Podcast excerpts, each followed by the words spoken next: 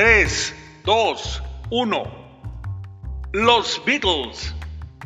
Un sitio pensado para hablar de la historia, la música, las efemérides, los personajes y las anécdotas del grupo que revolucionó la industria musical y su legado para generaciones que han seguido influenciadas por su obra.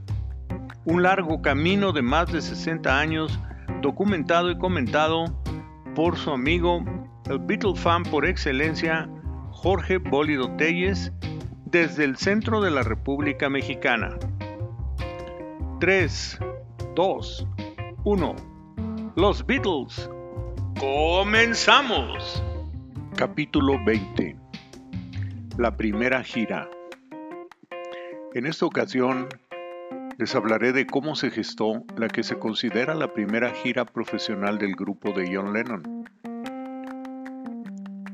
como acompañamiento del cantante Johnny Gentle por tierras escocesas.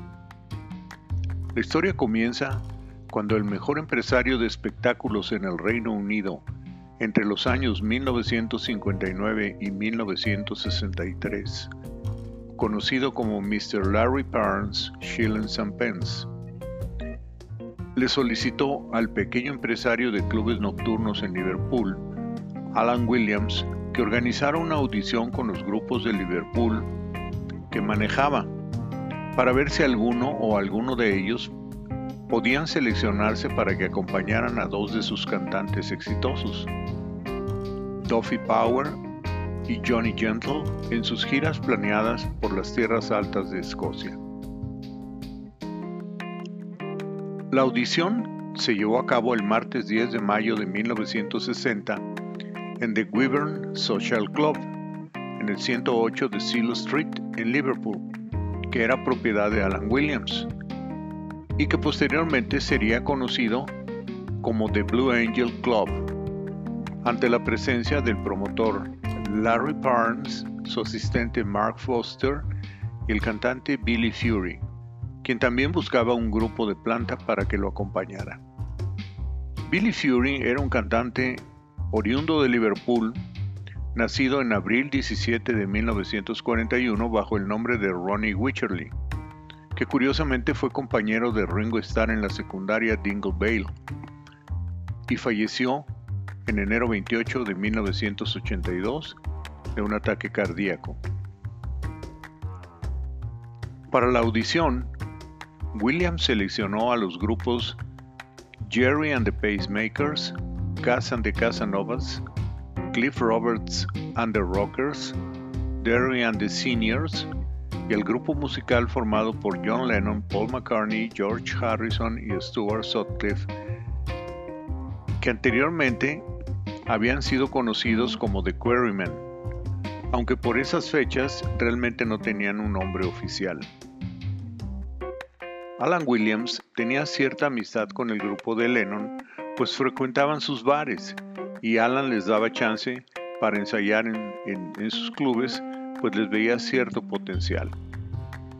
Lennon estaba sumamente entusiasmado con la posibilidad de trabajar con Billy Fury, paisano de Liverpool que había conseguido cierto éxito por esas fechas, aunque su grupo estaba formado exclusivamente por guitarristas el mismo Lennon, Paul McCartney, George Harrison y en el bajo Stu Sutcliffe. El grupo carecía de baterista y era poco probable que fuesen seleccionados, pues los otros grupos estaban muy bien formados. Inclusive la vestimenta del grupo de Lennon desentonaba con la presentación de los otros grupos en la competencia. Para la audición, Alan Williams los apoyó, consiguiendo que el baterista Tommy Moore los acompañara. Aunque no tenía relación previa con Lennon y sus amigos, sería de gran apoyo para esa presentación. Tommy Moore, personaje de 36 años de edad, dedicado a, operar un montacargas en la fábrica Garson Bottle Work, ocupaba sus noches como baterista tocando en el Sam Leach Club. Y estaba disponible para integrarse al grupo en la audición, lo cual no fue fácil del todo, por la diferencia de edades y las responsabilidades que ya tenía Moore estando casado, y las cuales chocaron con el joven Lennon de apenas 19 años, quien lo hizo víctima de su humor cáustico, aplicándole todo el bullying posible durante el tiempo que convivieron en la audición. Los grupos fueron presentados en el siguiente orden. Primero, abrieron Casan de Casanovas. Luego continuaron Derry and the Seniors, seguidos por Jerry and the Pacemakers, quienes tocaron covers de rock and roll clásicos. Y luego de un descanso, continuaron con la presentación de Cliff Roberts and the Rockers. Y cerraron la audición con el grupo de Lennon, que cuando Mark Foster les preguntó por su nombre, respondió que eran The Silver Beatles, los escarabajos de plata. Primera vez que usaban ese nombre para el grupo. Los problemas continuaron, pues el baterista contratado no apareció y tuvieron que pedir de favor a Johnny Hutchinson, baterista de Casan de Casanovas, que les echara la mano. Hutchinson aceptó a regañadientes y comenzaron la audición. Este Hutchinson sería el mismo que años después apoyaría a los Beatles en unas tocadas cuando Pete Best fue sacado del grupo. Los Silver Beatles cerraron la audición interpretando cuatro canciones, dos con Hutchinson en la batería y las últimas dos rolas con Tommy Moore. La manera de tocar de los escarabajos plateados fue más dinámica que el del resto de los grupos en competencia, y después de oírlos, Billy Fury se decidió por ellos para que fueran su grupo de acompañamiento. Larry Barnes estuvo de acuerdo en la decisión, excepto porque el bajista del grupo parecía incómodo tocando y todo el tiempo daba la espalda al público para evitar que notaran su falta de capacidad para tocar su instrumento. Barnes le comunicó a Alan Williams que los Silver Beatles eran los elegidos para acompañar a Fury, pero para confirmar su decisión pidió que los escarabajos tocaran otra canción sin Stewart, a lo que Lennon se negó y fue entonces que Mr. Burns los hizo a un lado y optó por contratar a Casan de Casanovas para que acompañaran a su cantante Duffy Power.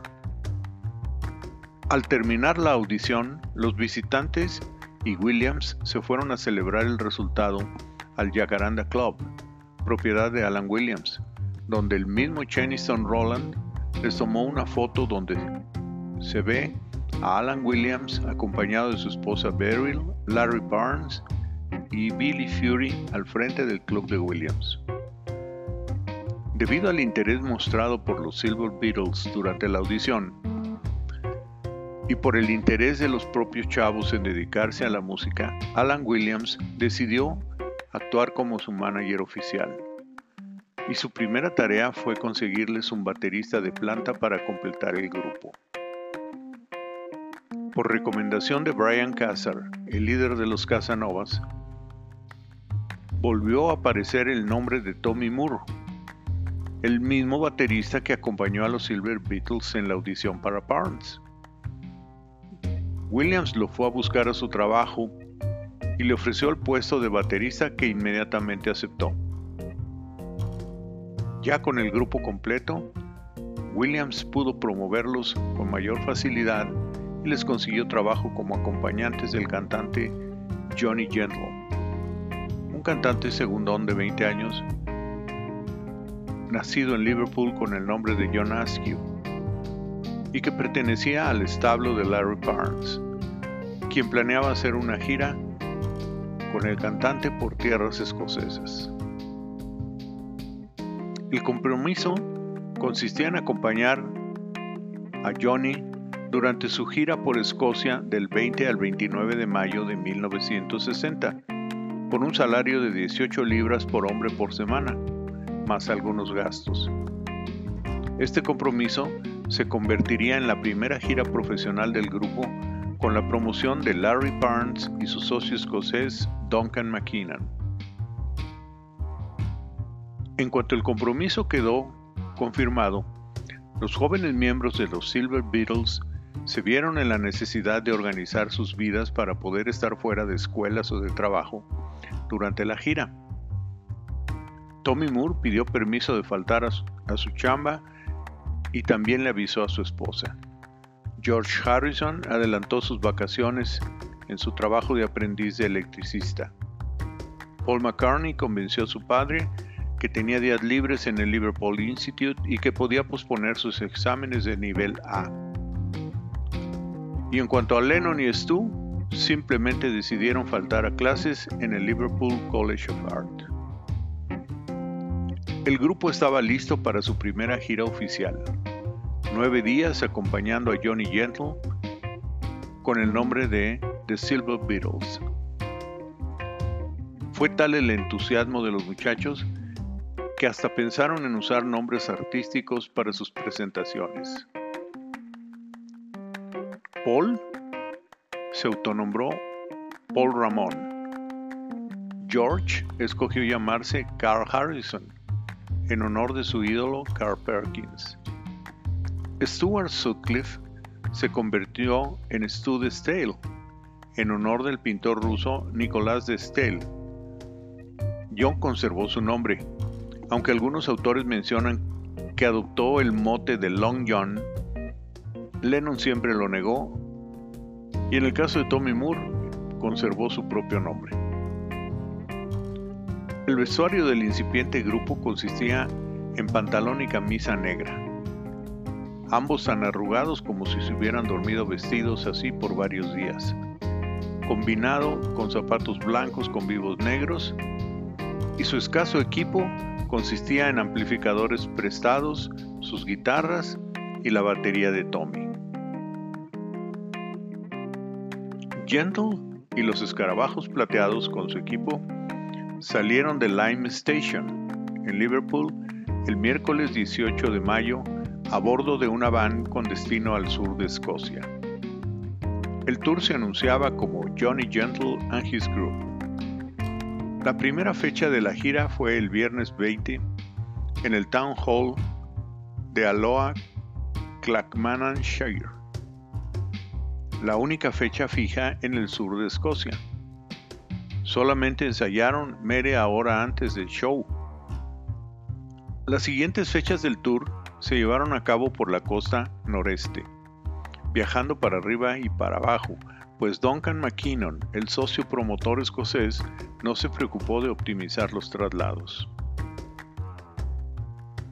Después de tocar, viajaron 152 millas al norte, a Inverness, capital de las llamadas Tierras Altas de Escocia, para su siguiente fecha el sábado 21 de mayo en Northern Meeting Ballroom en Inverness, Inverness-shire donde se dieron cuenta que la gira no era lo profesional que ellos habían esperado, pues en este lugar tocaron en la parte alta de un salón alternando con la banda de rock dance Ronnie Watt and the Chickers, mientras en la parte baja del salón tocaba la banda tradicional de Lindsay Rose Band para que bailaran los mayores.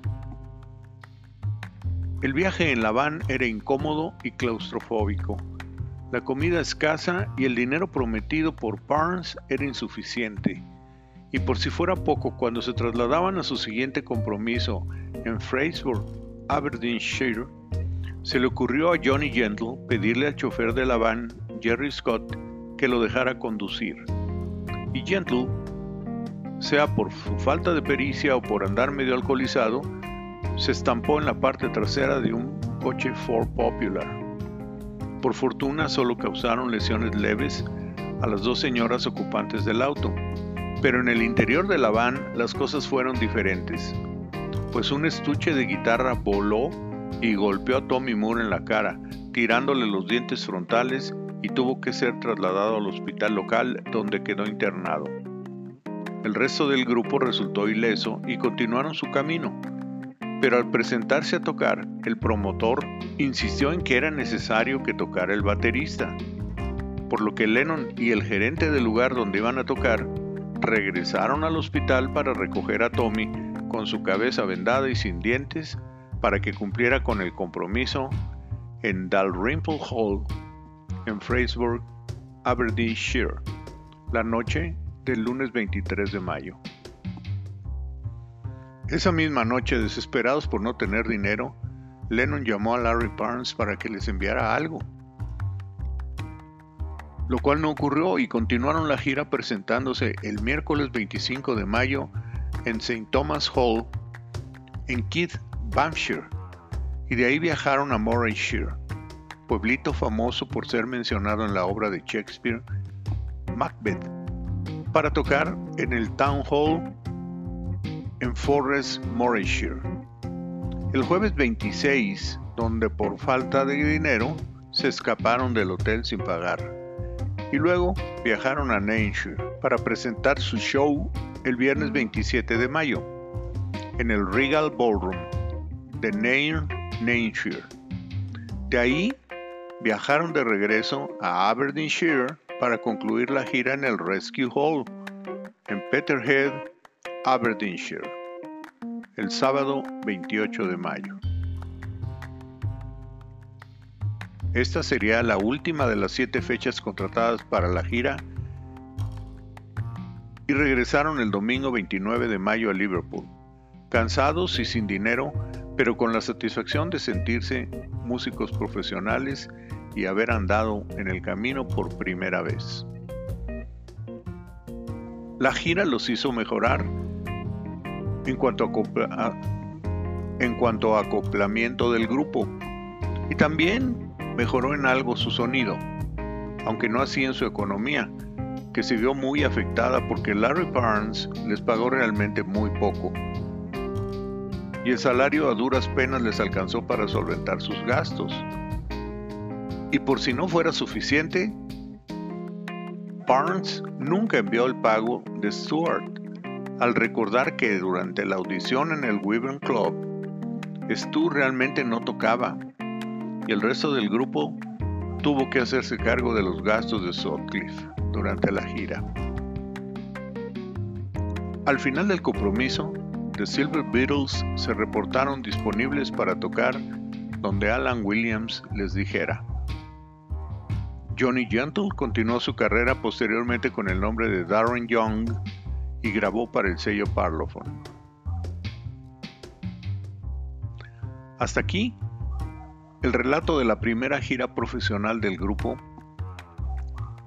aunque con el nombre de The Silver Beatles, y sus aventuras con Johnny Gentle y el baterista Tommy Moore, en lo que se considera realmente la primera gira del grupo que posteriormente se convertiría simplemente en The Beatles. Espero que esta relación haya sido de su agrado. No dejen de enviar sus comentarios a mis redes sociales y me despido con un fuerte saludo desde el Gran Tunal en el centro de México.